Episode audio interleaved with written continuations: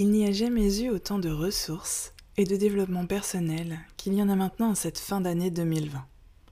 Aujourd'hui, et c'est une très belle chose, ce n'est absolument plus une question de moyens pour prendre ou non soin de soi, tellement il y a de ressources offertes partout.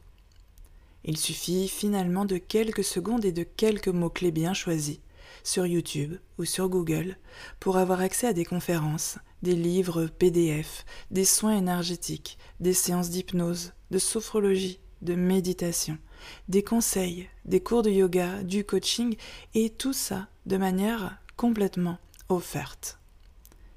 Et pourtant, aujourd'hui, malgré cette profusion de ressources complètement offertes, allons-nous véritablement mieux dans nos vies?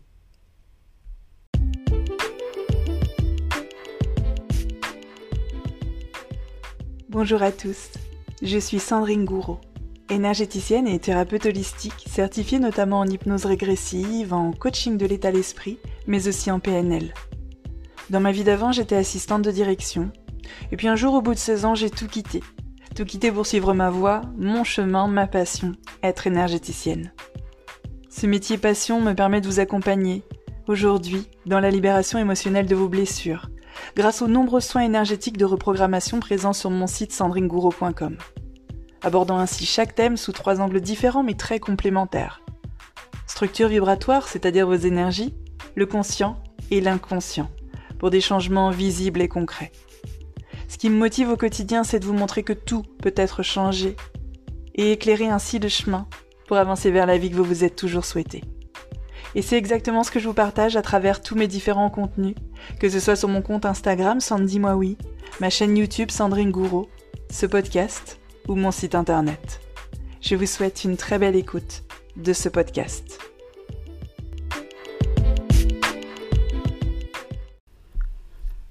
Bonjour à tous, j'espère que vous allez bien. Alors aujourd'hui on se retrouve déjà pour la dixième fois. C'est déjà le dixième épisode de ce podcast. C'est déjà le dixième samedi où j'ai le plaisir de vous retrouver. Alors aujourd'hui, on se retrouve justement pour parler d'un sujet dont j'entends de plus en plus souvent parler dans les médias. La dernière fois, c'était sur un plateau télé, j'entendais beaucoup parler, débattre notamment du fait que le développement personnel est devenu un véritable business. Alors moi aujourd'hui, je ne vais pas parler du fait que le développement personnel serait ou pas devenu un véritable business, mais plutôt euh, autour d'une question en fait. C'est-à-dire, est-ce que le développement personnel n'est-il finalement pas devenu un produit de consommation comme un autre? Alors j'ai beaucoup réfléchi autour de ce sujet et c'est vrai que j'en suis venue à cette conclusion.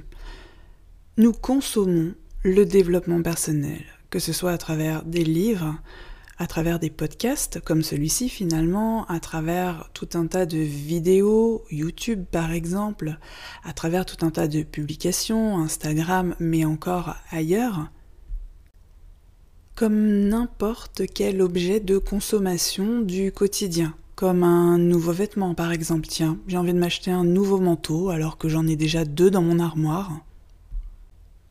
C'est la même chose que, bah tiens, j'ai envie de m'acheter un nouveau livre de développement personnel alors qu'il y en a déjà deux ou trois qui trônent sur ma table de nuit et que je n'ai pas encore pris le temps de lire. Ou aussi comme un nouvel objet dont on a lu, vu ou entendu la publicité par exemple et ça nous a donné envie. Et on consomme tout ce développement personnel parfois par envie, parfois par effet de mode parfois sans savoir véritablement pourquoi. Alors s'il est certain qu'aujourd'hui nous consommons en masse du développement personnel sous toutes ses formes, qu'est-ce que nous en attendons vraiment? Est-ce que nous attendons qu'un énième livre, un énième podcast, une énième vidéo de développement personnel change notre vie à notre place? Est-ce que nous attendons de toutes ces ressources extérieures qu'elles prennent des décisions à notre place, qu'elles fassent des choix à notre place, qu'elles mettent des projets en route à notre place. Alors nous lisons, nous écoutons, nous regardons, ça c'est certain. Mais est-ce que nous agissons? Que faisons-nous finalement de ce que nous lisons, écoutons et regardons?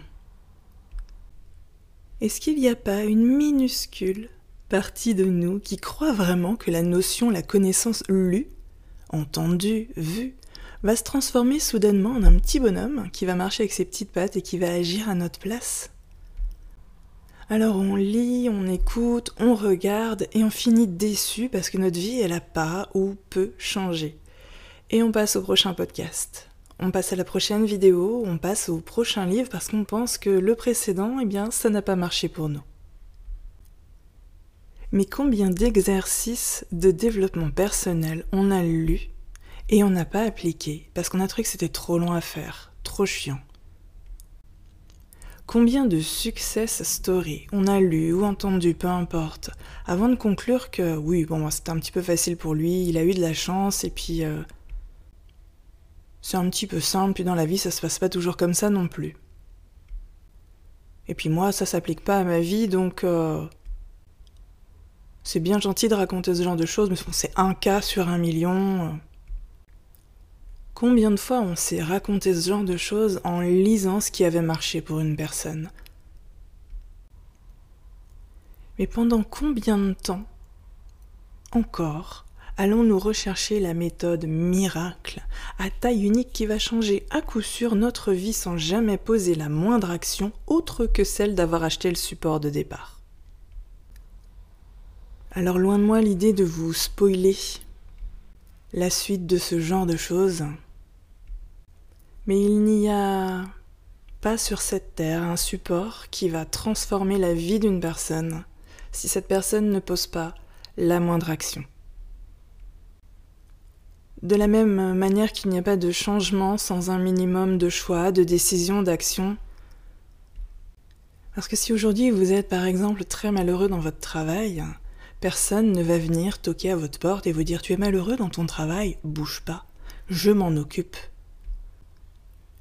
Reste bien sagement dans ton canapé, tu n'as rien à faire, je vais tout faire. Je, vais, euh, euh, démissionner à ta place de ton propre travail, me mettre à la recherche de ton travail parfait, je vais tout lancer à ta place.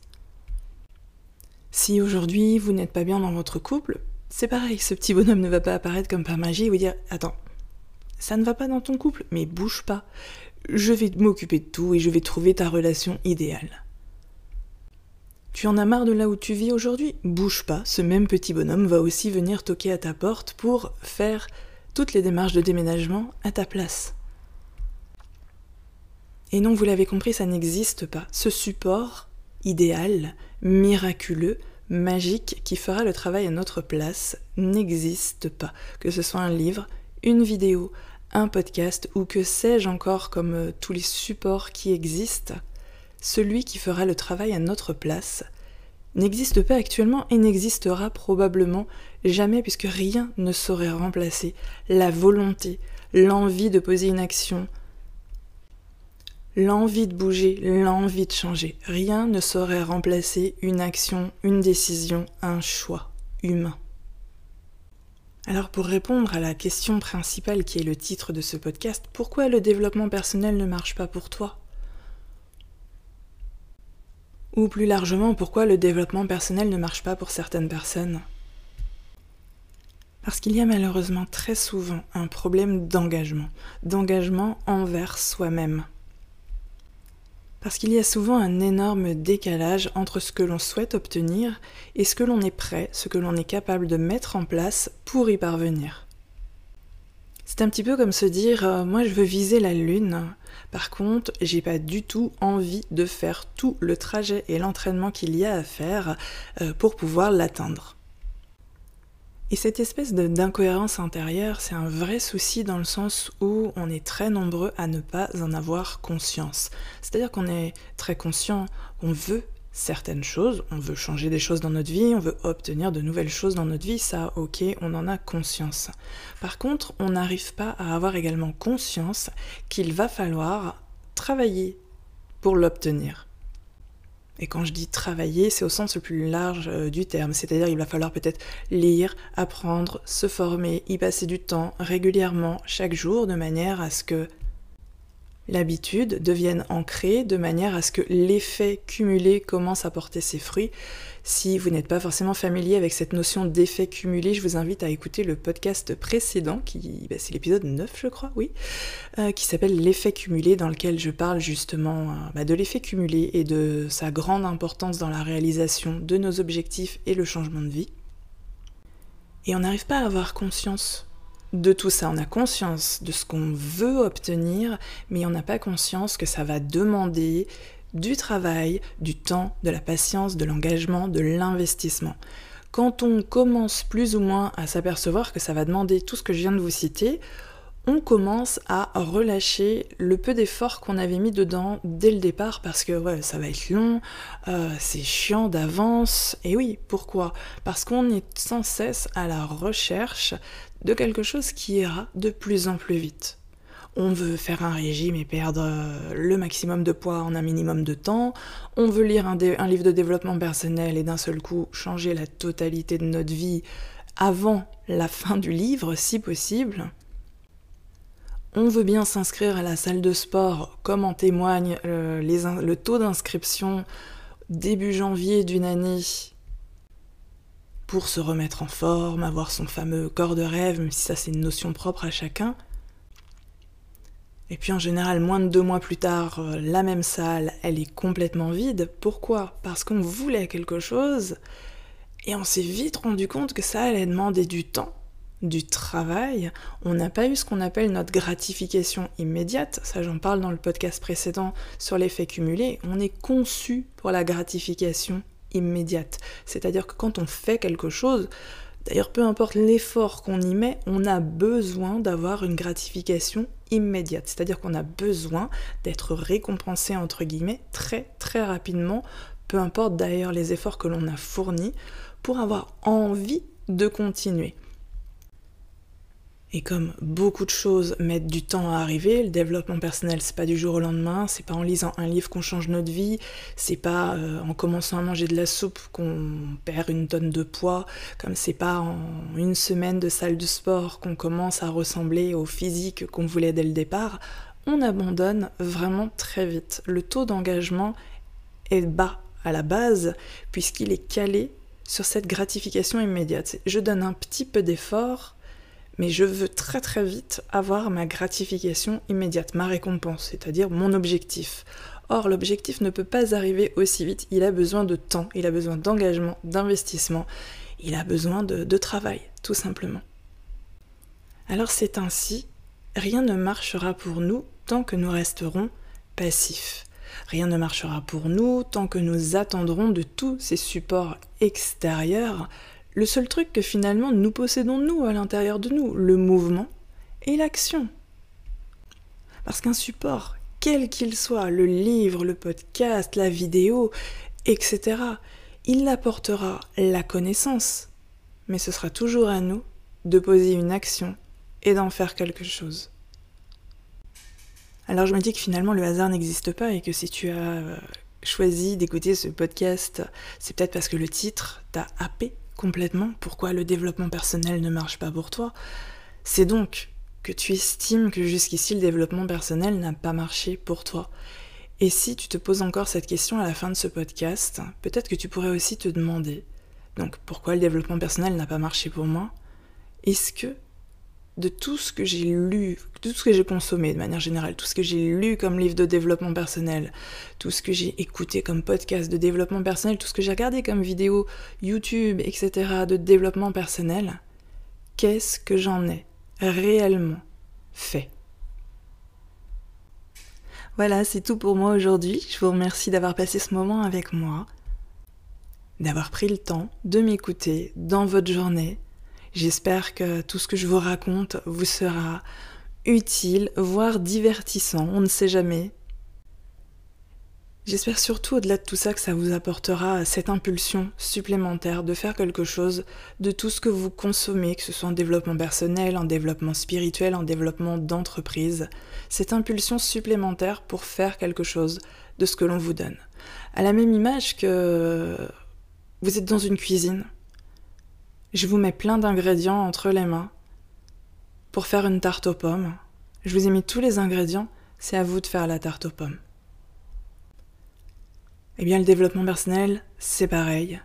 Tous ces livres, tous ces podcasts, toutes ces vidéos, elles vous mettent les ingrédients entre les mains, et c'est à vous de faire le plat de vos rêves finalement.